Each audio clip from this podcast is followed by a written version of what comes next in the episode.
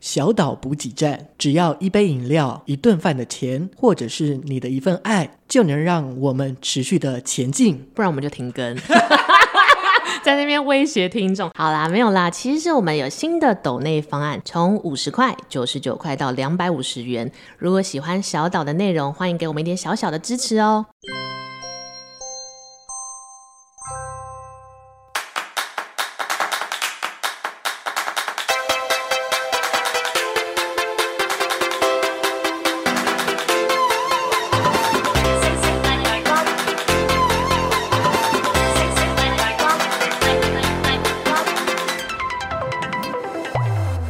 迎收听小岛现实动态，我是阿 Ken。大家好，我是 Vicky。炎炎夏日，只是热到爆的这个天气啊！听，大家听得出来我刚睡醒吗？很明显，己都觉得很丢脸。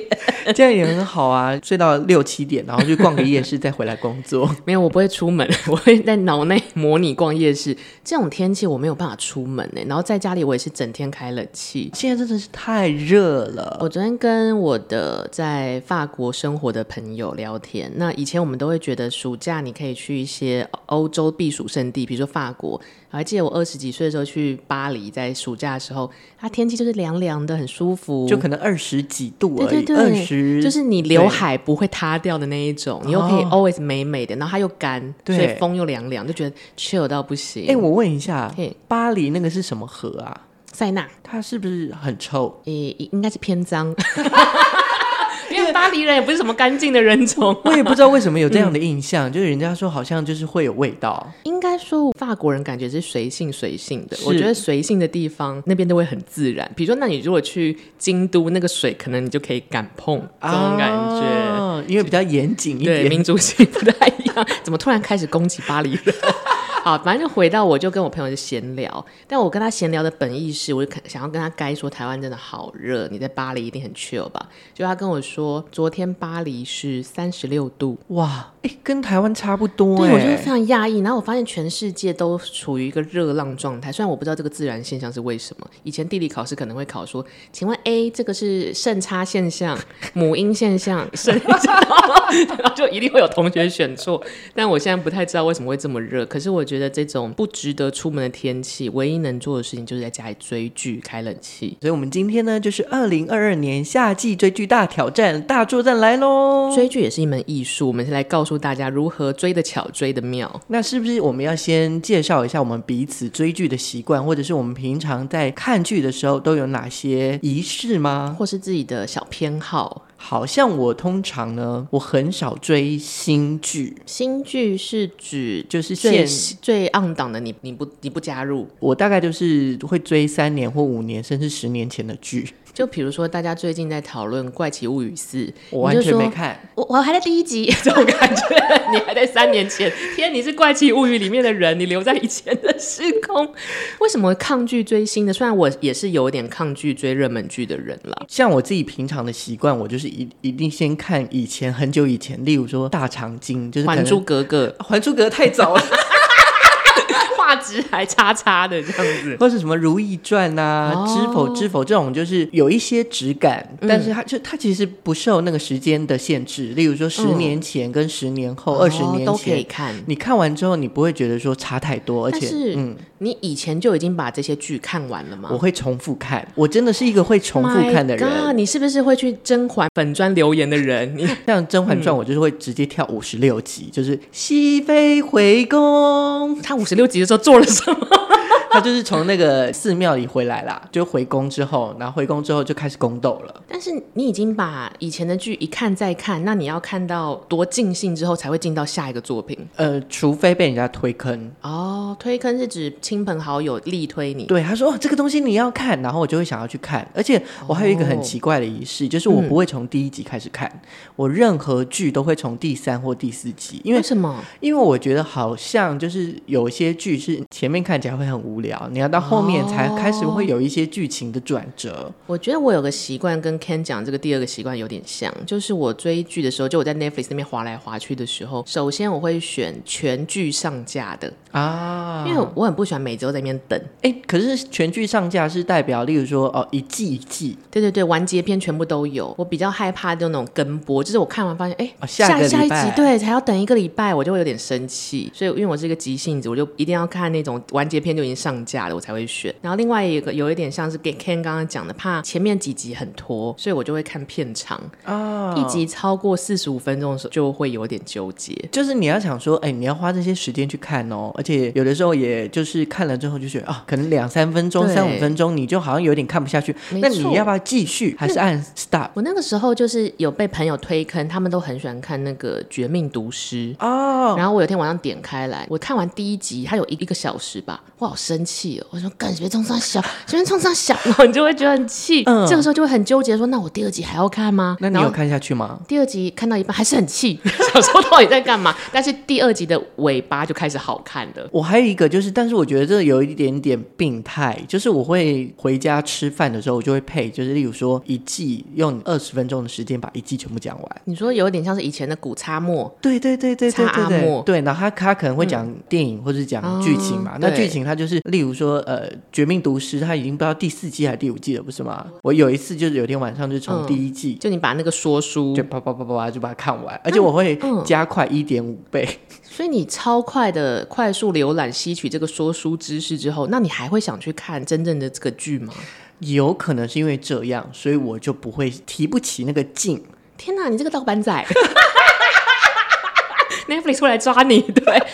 我觉得现代生现代生活的节奏其实是快的，嗯，所以片长真的是好折磨人哦。对，但是我我相信一定有一些剧情是你一直想要看下去的。对啊，因为像甄嬛，我如果从五十六集开始看，我前面想说这谁这谁，大家都长得好像哦，所以你真的没有看哦？没有，因为你就看到五十六集，想说天哪，我要追多久？然后算了算了算了。我想问你，就是离你最近看过的宫斗剧有什么？嗯，《还珠格格》。那我讲讲一些，就是我大长今，你有没有看过？十分钟。那那个香港的非常有名的《宫心计》没有。因为宫斗剧都很庞大，然后等到我发现他们的时候，你就会有一种天哪！就像我刚刚讲，他可能一百多集，你就不知道从何下手。那这个是很古老以前的，就是林心如曾经有演过汉朝的《美人心计》哦，啊他还在对岸发展的时候拍的。对，有，但没没有看，没有看完就是片段而已，这边就什么都没有看，有只是有知道。所以我应该开始跌入这一个古装剧大坑吗？或者是说，你平常在看剧的时候，你都是往哪一方面？像是例如说美剧为主、韩剧为主，哦、还是哪一？我以前会以日剧为主哦，对，日剧，因为小时候就看日本台长大，然后现在已经跌入了韩剧的坑，因为发现韩剧也变成轻薄短小，哦、所以哪一天如果宫斗剧有推出那种一集三十分钟，总共才十集，我 可能就会看。呃，你刚刚讲到日剧，我想到小时候，嗯、在我们年纪很小的时候，非常红的一部。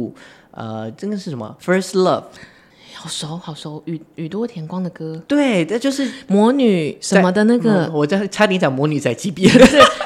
男生是龙泽秀明，女生是松岛菜菜子。对，魔魔女的什么？魔女的条件。两个老老两个老顽天在那边以前有把它全部看完？其实我没有，但是那、嗯、那反正就知道说，最好像是是不是有人死掉还是怎么样？最后他们一起去一起去自杀了，啊、我记得，因为他是晚上可能十点还是十一点的剧，嗯、对对对，就会听很多人就说，我就半夜起来把灯关掉，然后偷在那边看电视。因为小时候他可能好像是国小还是国中吧，哦、没有那么适合那个年龄看，爸妈也不会让你看哦。但我觉得晚上偷偷起来看剧是我自己的一个偏好习惯，是因为你的生活不一样吧？当然也是。但因为像比如说，我昨天晚上我就自己爬起来打开 Netflix，然后我姐也不知道干嘛，反正她就是哎，就想要加入我一起追剧的行列，我拒绝，我说你可不可以离开这里？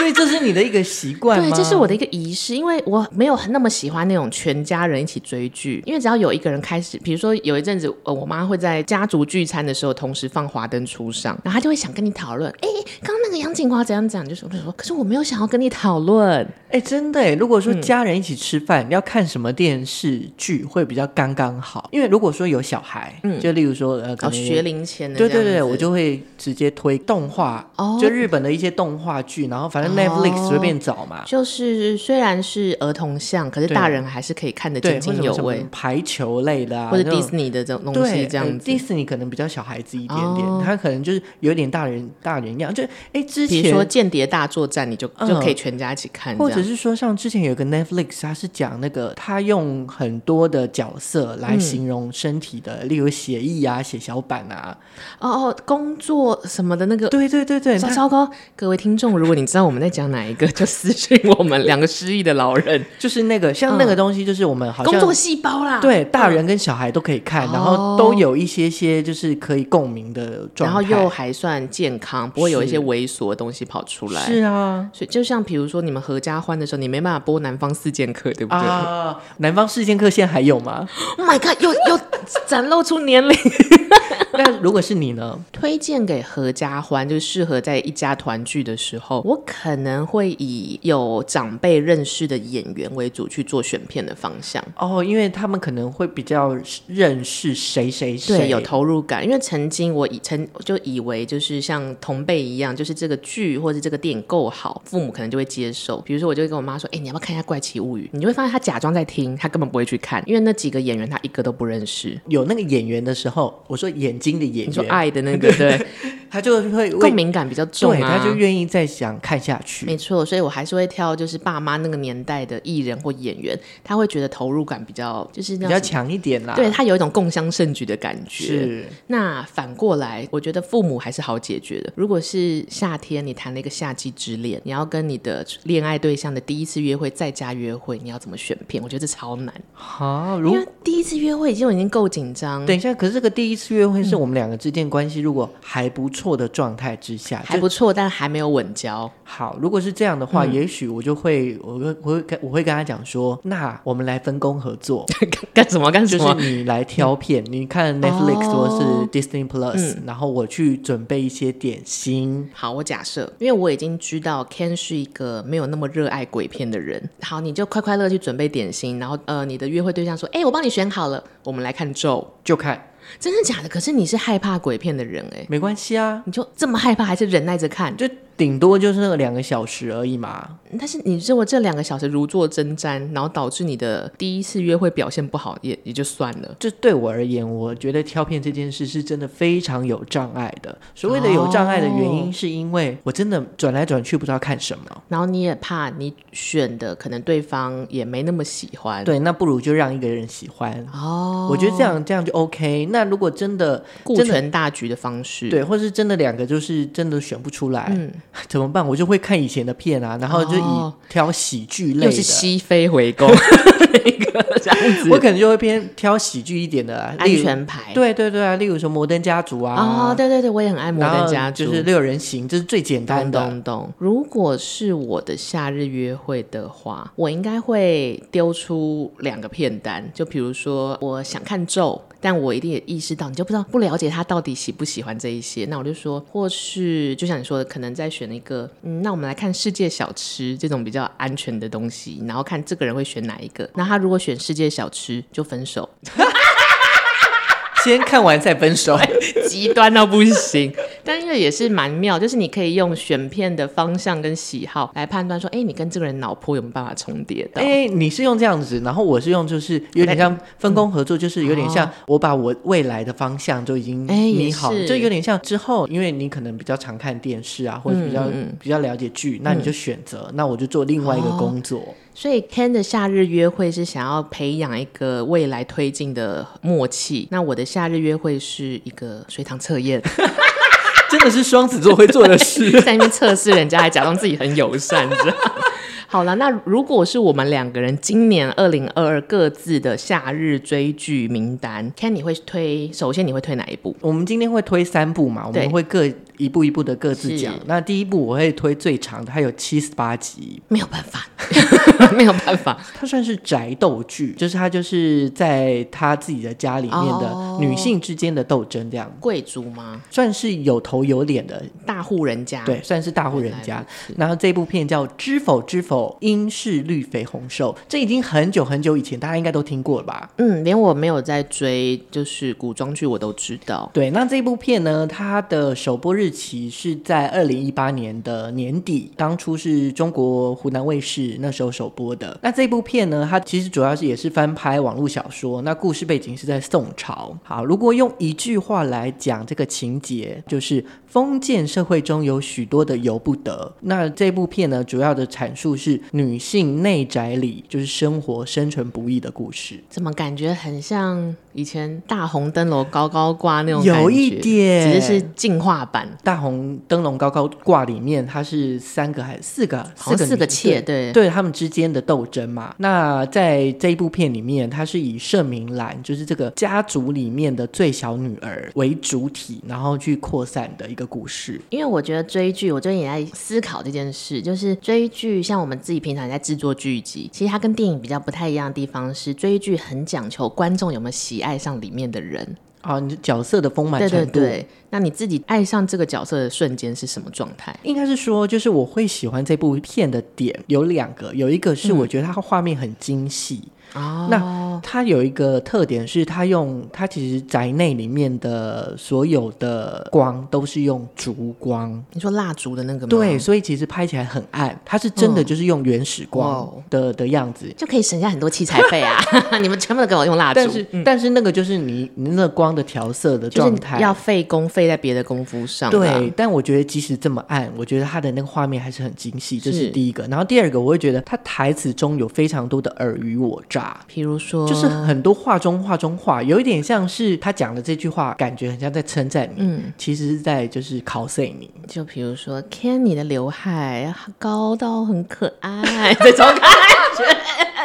大概这种 feel 是不是？他可能更高级一点。对，然后而且因为就是古装剧嘛，所以他在文字上面又更真挚。你很喜欢看那种你你戳一下我，我戳一下你，猜来猜去的。对，就他就是真的是这样的一个剧，所以我就觉得还蛮喜欢的。那我我就先讲角色，之后然后我再讲故事的大纲，因为我想大部分人有一些人都看过，那没有看过呢，希望就是我把你推坑进去这样子，跌入这个七十八集的深渊里。对，真的是深渊。好，其中里面就是主角就是盛家，因为七十八集没办法在这么短的时间讲嘛，那我就讲大概比较重要的角色，分别是盛家、顾家跟齐家这三个家族。是，那盛明兰她是盛家里面最小的庶女，她外表就是一个爱吃的傻女孩。可是我先讲一个前情提要，就是她是被小娘生的，就是妾所生，她妈妈又被陷害，最后就死掉，在她小时候就死掉了，嗯嗯，可怜的人。盛明兰就被养在盛老太太。盛爸爸的妈妈就阿妈阿嬷、oh. 阿妈房房里啦。我想先问你一件事情，嗯、你知道宋朝的那个贵族的排行的名字吗？这是历史题。I don't know。有那个公侯伯子男，你有听过吗？好像以前考试的时候有学，对，现在现在只记得李清照，其他都不记得。呃，因为为什么会讲这个原因，是因为就是里面有一些贵族，就是他有那种不同的层级，就是你层级越高，哦、国公是呃比较高一点的。所以这个故事里其实也包含了他们有这种阶级斗争，有这个阶级。那可能就例如说，呃，这个盛老夫人她就是以前在皇宫里长大的，是，然后她是侯府，那她嫁到寒门里面，她是下嫁耶，对。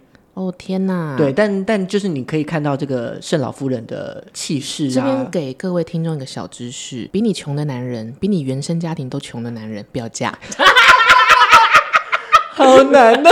OK OK，那我们回到知否知否。所以其实是算是盛老夫人是有去调教明兰的，从小培养她。嗯、是，但是因为她是她还是庶女嘛，嗯、就是最小的女孩女儿，所以她还是不太受宠。所以她表面就是一个傻女孩，可是其实她就是很认真的学习任何事物，而且是很聪明的。哦、是，大概是这样。然后再来就是盛爸爸，明兰的爸爸。嗯，盛爸呢，他是一个畏首畏尾的人，宅内之间的斗争啊，他都听而不闻。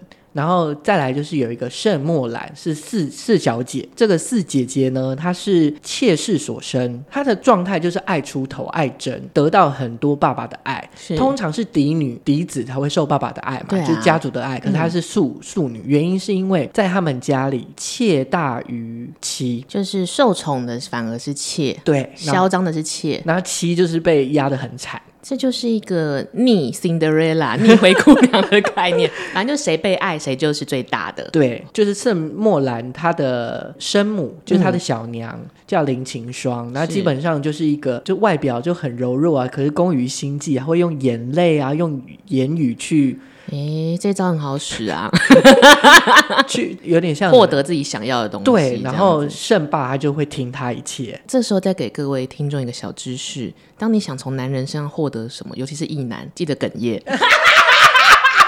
真的，小妾就用这一招。好，再我们再次回到知否知否，对，然后再来就是圣武姑娘，她的第二女儿。那这个女儿就是我觉得她就是最纯真、最直率的人。虽然没有没有攀高枝儿，就是他们没有嫁到比较好的，嗯、那她就是找到一个寒门。可是就是两个夫妻之间是恩爱，嗯、然后都是有点像她自己选择的间谍情深。对对对对对，那个成语是念间谍吗？是的。所以知否知否这个故事其实讲的就是宅斗里面，但是大家最后都有各自的命运。跟归属这样子，对对，然后另外就是呃，这边就是他的原生家庭嘛，然后再来就是顾家跟齐家好了，是。好顾家他是侯爷，基本上就是男主角、嗯、叫顾廷烨，是，他们家，那他们是反正也是贵族世家，是贵族世家是吃牛排的，脑波重叠，脑波重的，各位如果你们要结婚，再给各位一个小知识，找到脑波重叠的人。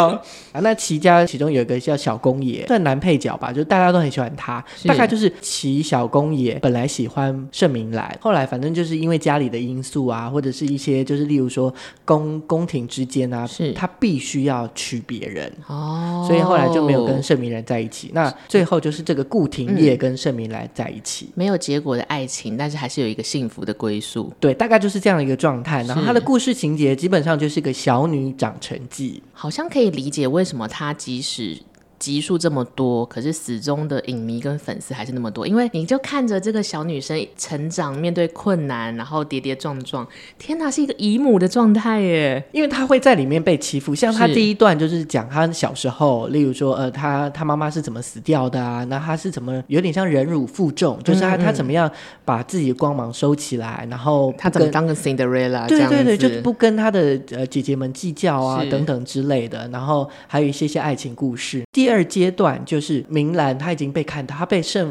盛老夫人看到她的能力，所以让她掌家。哦，因为通常都是大娘子来主家嘛。是，然后后来因为有些关系，所以变成明兰来管家里。就是她从小女孩，然后变成一个发展蛮好的中生代。这个第二阶段包含就是帮她相亲，就是找、嗯、找适合她的人。嗯、对，后来就是就被这个顾廷烨，就是他这个侯爵，嗯，有点像设计了，为了娶盛明兰。哦，去设计他，这时候开始是恋爱喜剧了。对，然后最后一段就是盛明兰她进到了这么大的贵族家庭，是怎么跟她婆婆之间相斗？哦，天哪，这真是一个大女主养成记耶！是，可以理解为什么你花了七十八集的功夫。好，如果你是喜欢看女孩成长记的或者宅斗剧的朋友们，可以就看看 Ken 推的这一部《知否知否，应是绿肥红瘦》。是我最长的已经讲完了。你要收工了是不是？好了，说到这种女孩成长记，我最近也在追一个 on 档剧，然后对我来说这是一个很大的突破，就是它必须好到让我可以忽视它没有全剧上架。那我最近看的是它叫做一个韩剧《非常律师于英语》，我到现在还不知道我发音有没有对。非常律师是是那个就是他是自闭症，对，我有看到这个新闻。没错，首先我也是被新闻推播，然后我平常是一个有点偏高傲的人，我想说大家越追。我就越不要追 我就是这么讨人厌。但我那天好像真的不知道哪根筋不对，我想说啊，那就看一下。反正 Netflix 随选随看的好处就是，我不高兴看我就马上切掉嘛。是的，天哪，马上入坑。而且我觉得最妙的是，当我把第一集看完，然后我就想说，天哪，进度好快，然后节奏什么都很对。然后我以为它是像最新的剧种，大概就只有三十五分钟，它有一小时哎、欸，哇！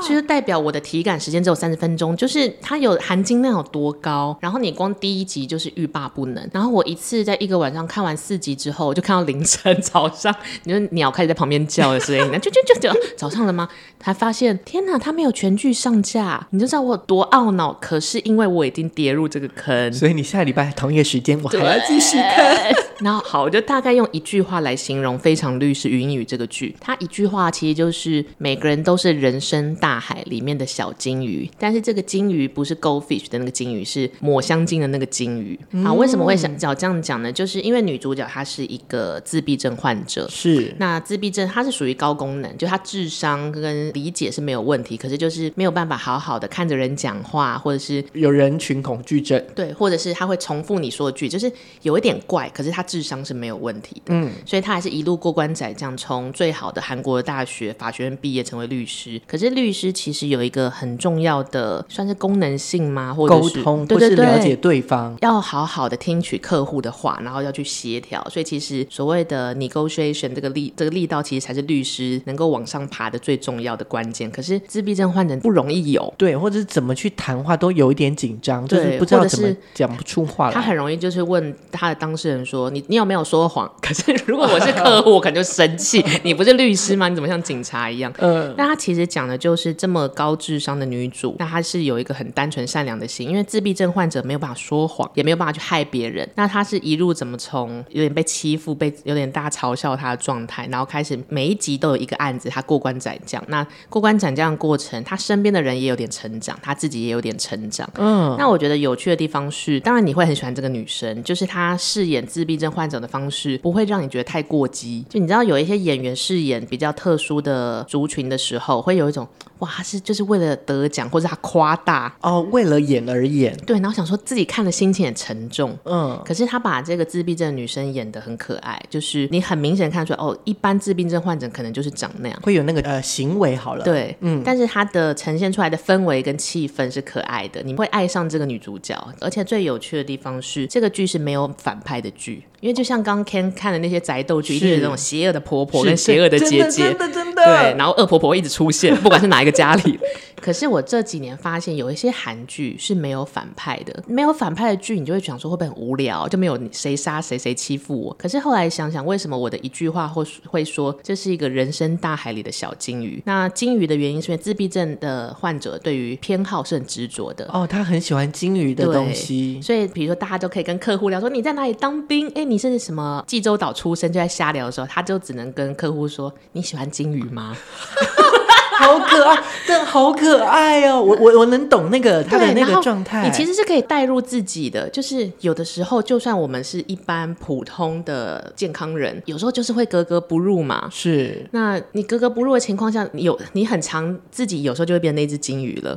就大家在讲当兵的，我我没当过兵，我该怎么办？或是大家在讲化妆品，我没化过妆，我该怎么办？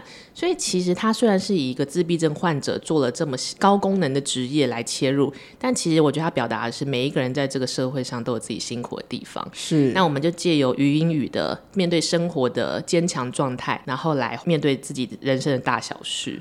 哇，你这样讲的，我紧接着要讲的另外一部是关于济州岛。你刚才讲到济州岛三个字，而且他也没有反派。所以这就是我可以打破我的原则，继续等第六集上架。所以现在你看到第五集？对，我昨天看到第五集又爆哭了一场，想说云雨这也是太可爱了，推荐给大家。好，那接下来我要介绍这个。也可能会有一点点爆哭的迹象啦。是，这是在济州岛拍的。那这部片叫《我们的蓝调时光》，我还没把它看完呢。它总共二十集，其实还 OK，是、嗯、集数不是很高。是，那它首播是在 Netflix 上面的，呃，今年的四月九号开始播的。是，好，那如果用一句话来介绍它呢，它就是济州岛市场那群人各自的友情、爱情、亲情故事。我觉得你讲的蛮好，但我觉得可以帮听众补充一个没有去过韩国或对光观光的有细节研究的。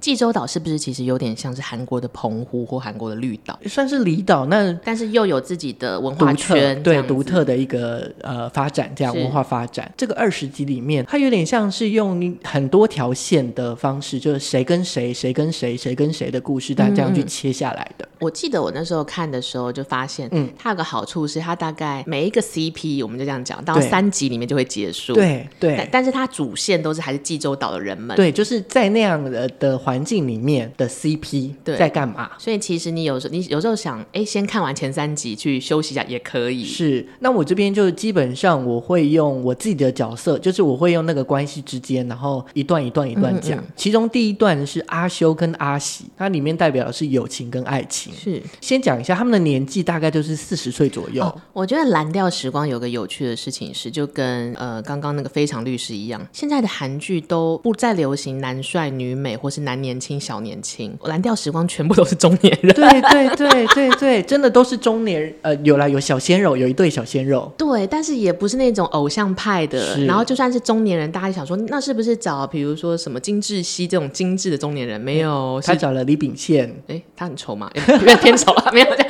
就是他找的是真正跟你身外表外观没有相距太远的中年实力派演员。阿修应该是车胜元，好像是他演的。是，是的，这个角色呢，他以前就是大帅哥，算是应该是蛮帅蛮当地的风云人物，校草这个这个等级。毕业之后，他就离开了济州岛。那为了支持自己的女儿的高尔夫球，算是事业或是发展吧，就是一个很贵的运动，被迫就是跟他的妻小分开，老婆小孩在美国继续发展职业运动，然后他留在韩国赚钱，他就赚钱养。可是所以其实他们之间还是很困难的，是。就是都没有钱，然后女女方也要去借钱给、嗯、给小女儿打，就是打高尔夫球嘛。是。那后来他这个阿修就被调回到了他的故乡济州岛，担任一个银行的经理。在这个过程呢，他就找到他以前的有点像是暗恋他的一个女生，叫阿喜。嗯、那这个阿喜呢，她是一个性格很泼辣的水产店社长，但她非常多钱，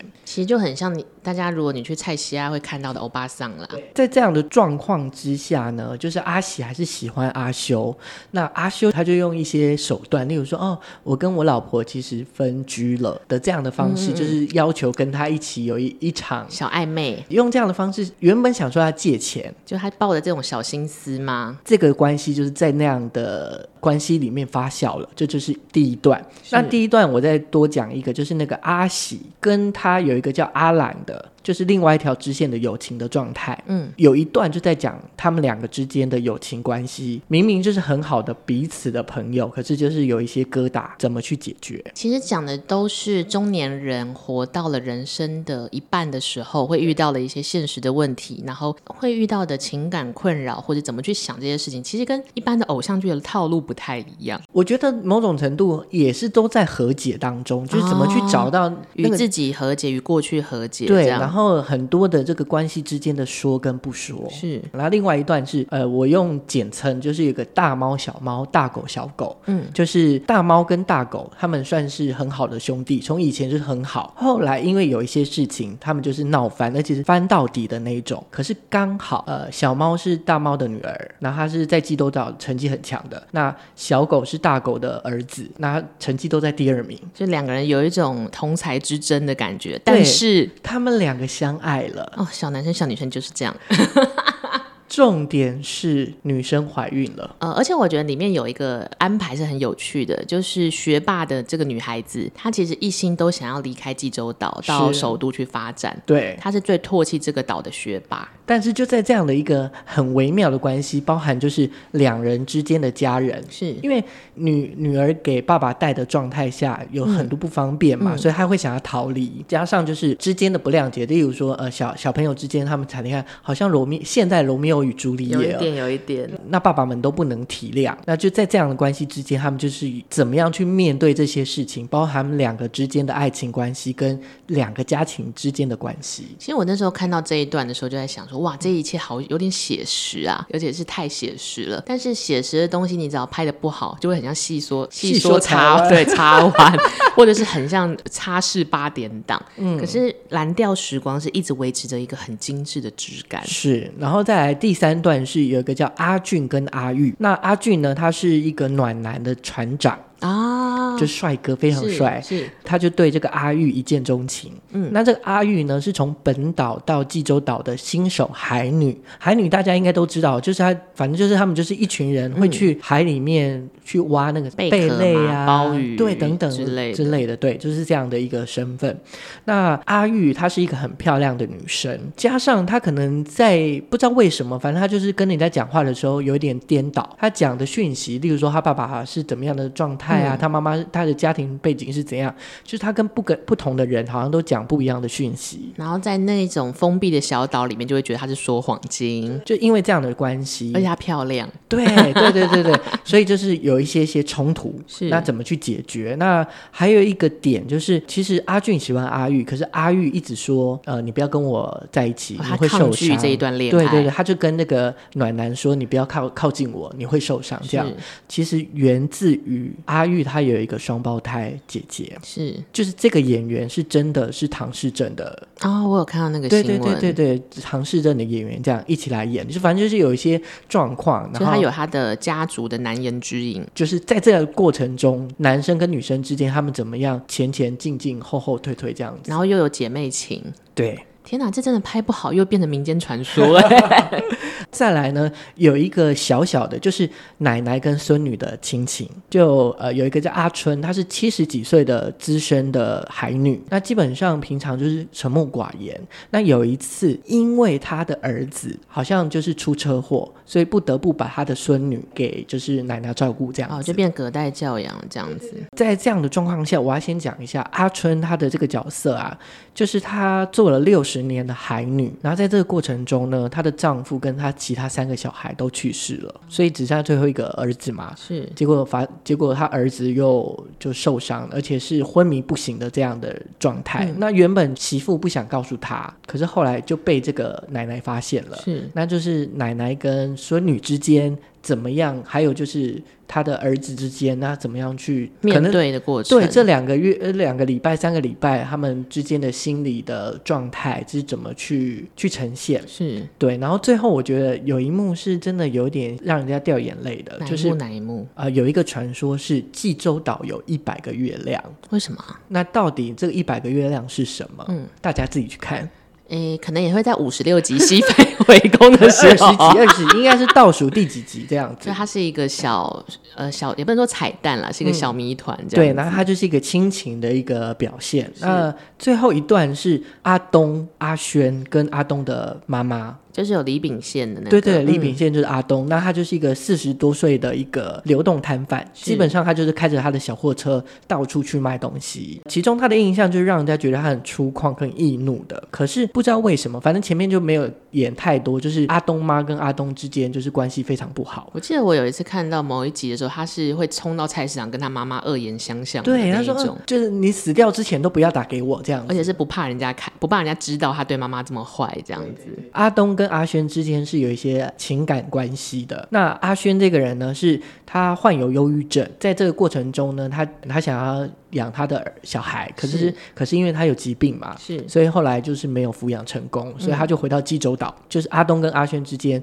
曾经有一个过往，嗯，那这个过往不是很好，但是后来他们又相遇了。那相遇之后，他们就在这个相遇的过程中去找到彼此的关系，怎么样靠近。嗯然后彼此都对自己的人生更迈向一步了。对，那这是爱情部分嘛？那我刚刚讲到东妈，他们也是在最后面跟阿东有做一个和解。是，感觉看蓝调时光可以有很多角色，很多观众可以找到带入自己的方式。我觉得它的呈现蛮好玩的。然后就刚刚讲，刚刚 Vicky 讲的，它就是一段一段，所以你就是很容易一段看完，然后下一段看。可是你又觉得它是有连续性的，也不会那么容易弃剧。但是如果你想休息一下的时候，你也不用。在烦恼说啊，我是不是前三集要再补？也不用这种感觉。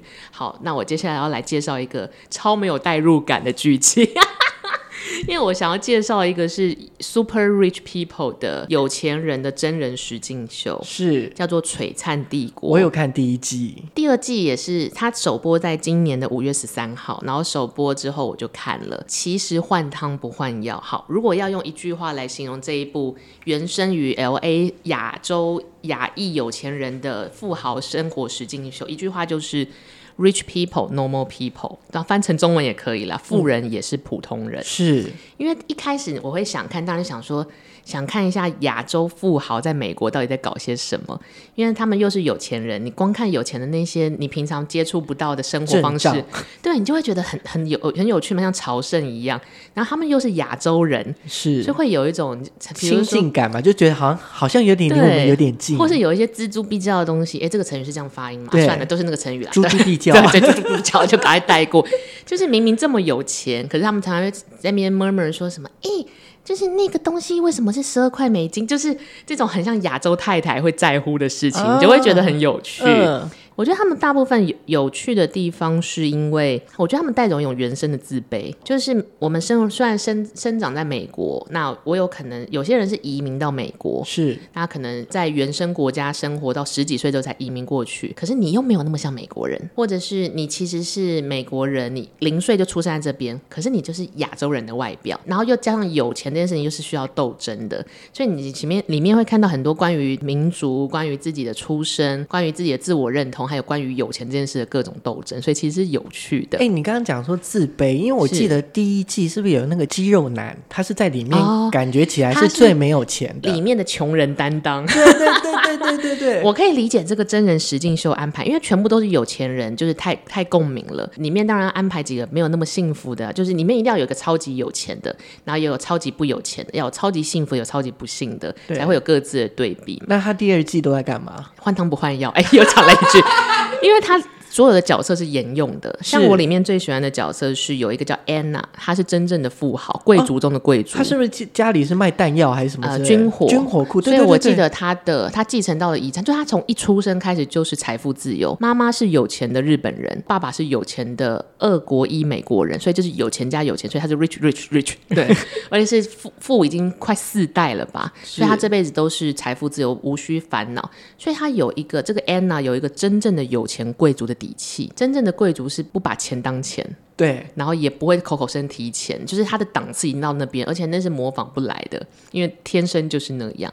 所以你就很，我就很喜欢看安娜一直在削那些假有钱人，因为有一些是呃土豪，或是白手起家。是不是有一个台湾人啊？呃，他们有有一个台裔，台裔，对对，台裔的，就是他们那个思想跟真正的贵族是不一样，所以安娜就会削爆他们，就是说你们太在乎钱，可是 才是最有钱的人，你就会觉得哇，一山还有一山高。是，那这是。一个，另外有一个叫小康，小康是来自新加坡的有钱人，那他是十几岁的时候才到了美国，uh-huh. 所以他就有一种，其实你内在都还是像我以前在新新马集团工作的时候，他们就会称呼，就是有点像自嘲自己是 banana，就是我们都讲英文，然后好像活得很洋派，可是因为我们其实就是华人，新加坡华人，所以就是黄皮白肉，白肉黄皮之类的这种感觉。哎，其实应该是反过来啦，小康比较是反过来，但意思就是你跟你想要呈现的样子跟你的内在其实不太一样，所以小康是这一个剧、嗯、算这个实境秀的实境人物，就是他以一个小八婆的方式带着大家看，啊、对，因为其他的大八婆都是他的朋友，呃、对他就会说，有时候他去跟安娜讲一下人家的小话，然后有时候跟安娜的仇家讲一下安娜的小话，穿一下小鞋之类的，对。但是这种情况反而会让你觉得很亲民，因为这就是一般民间臭三八会做的事情。就你去跟一下隔壁同事讲说老板怎么样，然后老板问你说，你说对啊，Ken 又怎么样？怎么样？就是小奸小恶，也是这些大富豪会干的事情。我觉得是这个实境秀里面迷人的地方。那我第二季的之后，我就有点疲乏，但我觉得还是可以看，因为我是一个没有耐心的人，所以当重复的东西可以第二季，他就稍微把一些人换了，但基本上你主要的人物都一样，还在吗？对，再再要再讲第三遍，换汤不换药。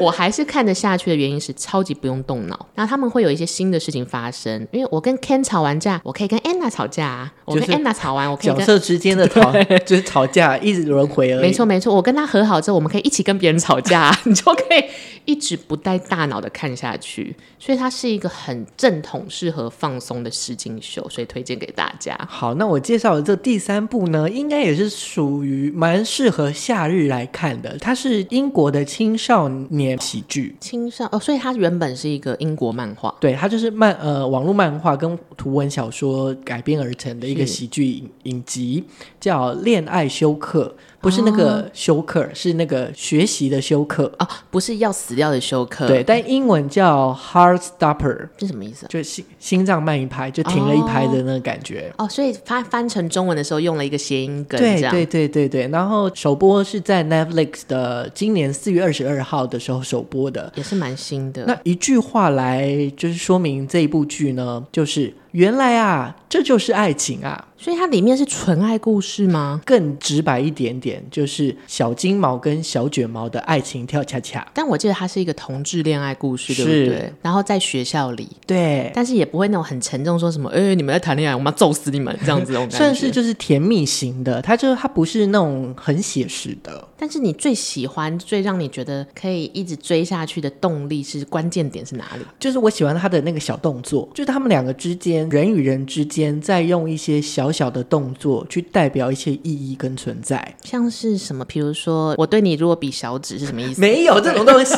就例如说，呃，他们两个可能就是有点暧昧，然后在一个舞会的一个房间里面，他们手就有点想要靠近，但是就是有点想靠近又没有靠近的那个画面。我想要偷发问：这两个人是一开始就在一起吗？还是中间有那种小暧昧才偷偷开始恋爱的过程？好，那我先来先讲角色好了。好好好，好角色呢，先讲小金毛，他是受欢迎的十一年级生，他是一个橄榄球的队队长，基本上就是高中时候是运动的选手，都很容很容易受到人家喜欢嘛。就是乍看很直男的那一种吗？他他一开始没有说他的他的性向是什么，只是刚好他他的新的班级刚好是坐在小卷毛旁边。哦，那小卷毛呢？他就是一个十年级的学生，他是一个被出柜的男同性恋男孩，所以他一登场的时候就已经被大家知道他是 gay 了。是，而且是就是被出轨的啊？为什么？他不是自己自愿的啊？是谁？谁谁剧透？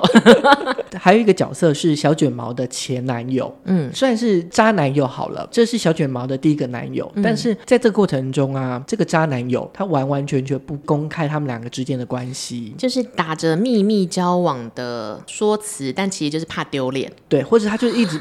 渣男不断吃他豆腐之类的，就是看到红楼可能要围殴他，在在红楼看到他可能要围殴他，而且有一种就是这个男友跟小卷毛的关系是上对下的那个关系，啊、就有一次就是小卷毛就看到这个渣男友跟其他的女性亲吻。所以他从头到尾都只是在玩一个恋爱游戏，不是真心对待这个小卷毛。对，然后再来第四个角色就是小金毛的妈妈。哦，我觉得他一个好的地方是在小金毛彷徨的时候给了他鼓励跟支持。哦，再来一个是 A 女，就是好像是小金毛以前喜欢的对象。小金毛就是那个橄榄球嘛。对对对。对，就是有一次的舞会，这个 A 女就跟小金毛说，她其实喜欢女生。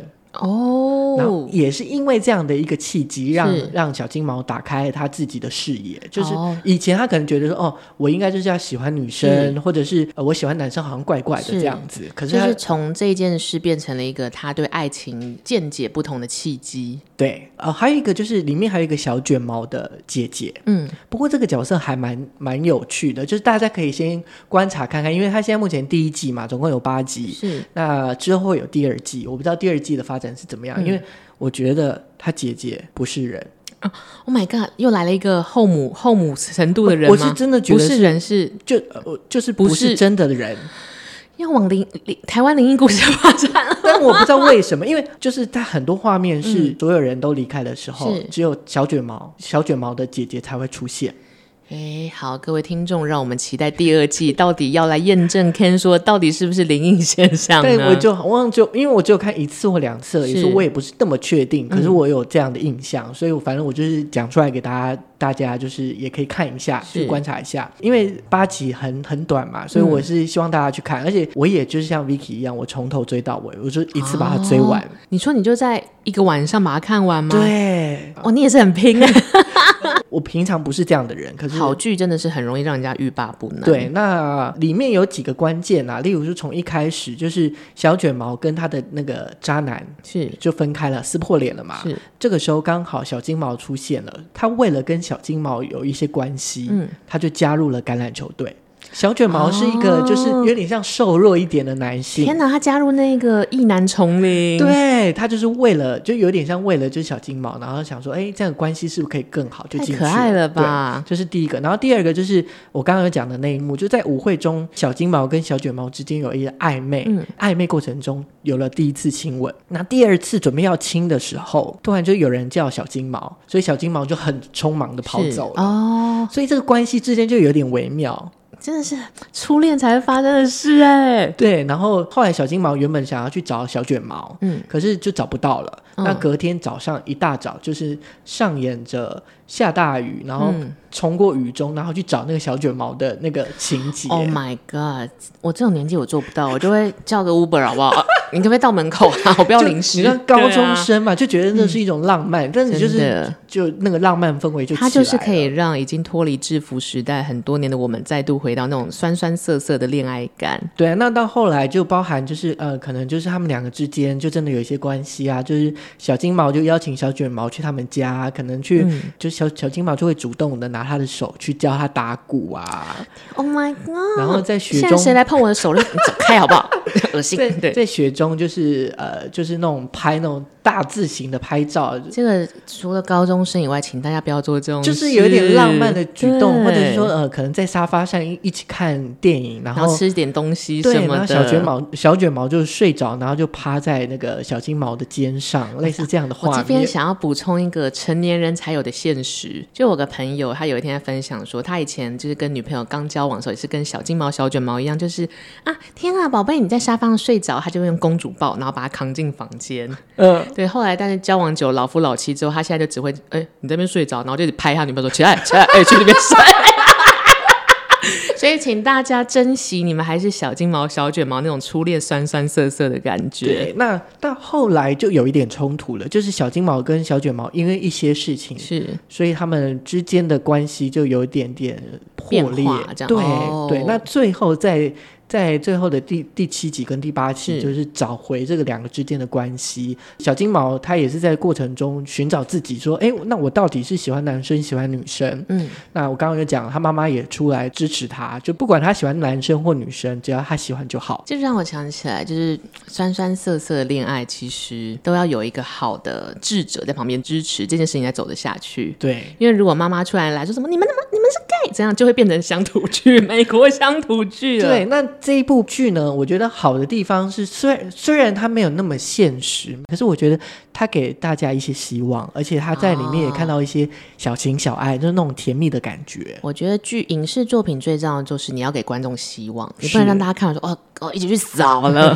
好啦，酸酸涩涩的不止小金毛跟小卷毛的初恋，吃的东西也可以酸酸涩涩。在这个夏季，我有时候很喜欢看 Netflix，它有一个单元是食物单元，是就专门全部是跟食物。有关的纪录片啊、纪实节目，或者是呃戏剧作品，然后从里面就会乱滑。那我最近很喜欢的一个叫做日剧，叫做《绝味之路》。然后它的“绝”就是绝对 very 的那个“绝”，味是味道味道的“味”。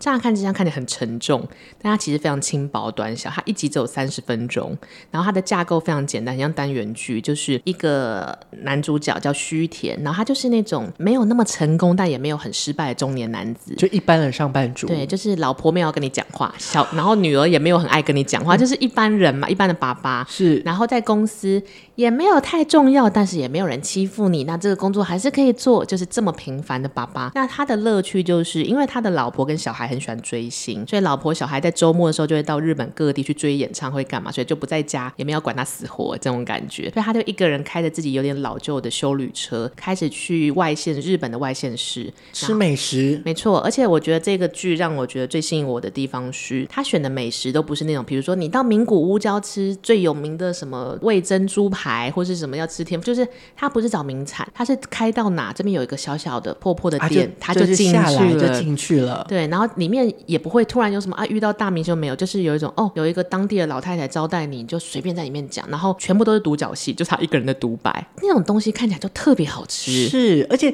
他是不是就是晚上就直接睡在那个他的对对对，睡在车上，你就会觉得说这就很像一个修行。可是这个修行其实很轻松，那因为就让我想到我们去旅游的时候，大家不是很说必吃什么必吃什么？那你每次千辛万苦到那边之后，你就会觉得好像没有那么好吃。但是你随意的随便找一家小破烂店，反而都是那个旅途最好吃的东西。对，真的耶，因为我想到硕班的时候，我们是一起去冲绳玩，嗯，我们就真的就是路边随便找，那就是会反而是你人生最深刻的一段。好，我要讲这个，就是说，就是第一天，哎，我不知道我们讲过，就是我我们就有三个男生，其他都是女生。是，是那第一天我们住海景，那我们就有开车嘛，我们就把女生放在饭店里面，让他们可以去沙滩里面玩耍。哦、嗯，那我们三个就偷偷的跑出去玩。你们为什么要排挤别人？我们就开着车，然后就真的就是在路上就看到一间小店。哦我们就进去吃，而且我们也看不太懂日文，嗯、我们就随便盲点，我们真的是随便点，然后可是点的都很好吃。我觉得这种人生的醍醐味就是这样子聚集的精髓。所以如果要给他一句话来形容，我就会想到的是一个人一张嘴就是一段人生。哇，哎、欸、哎，你讲的好好，我是文案大师。而且我觉得最喜欢的是他在今年的呃，他其实是二零二零年，所以两年前嘞就开播了。但是我偶尔只要觉得想要。chill 一下的时候，我就会点开它看个一两集。你随便转都可以。对，而且毫无压力，你也不会觉得说哦，对对对，他名古屋要吃醋啊，就是它不会有任何知识压力，也不会有追剧压力，也不会让你。有有时候追剧其实对脑袋的负担还是重，你就是很轻松的跟着这个须田一起去日本的某个小乡下，然后吃了意外的又朴实的东西，然后又回归生活，就是很疗愈自己，对，疗愈自己的状态。然后这时候有点饿的时候，就打开 Uber Eats，啊，大概又可以叫一些东西，也是一种疗愈，是真的疗愈。对，然后而且加上呃男主角其实蛮好认的，他是一尸到底的男主角。其实我一开始以为是那个小偷家族的那个，都有点像日本的中年人，所以你就会觉得哎呦，也是一个蛮熟悉的脸，可是他就做一些很轻松的事情，所以推荐给大家。嗯、我觉得也很适合炎炎夏日，你就跟着他开始放纵你的脑波，跟着他出国，把冷气打开，没错没错，真的。然后电费就是两个月之后再说。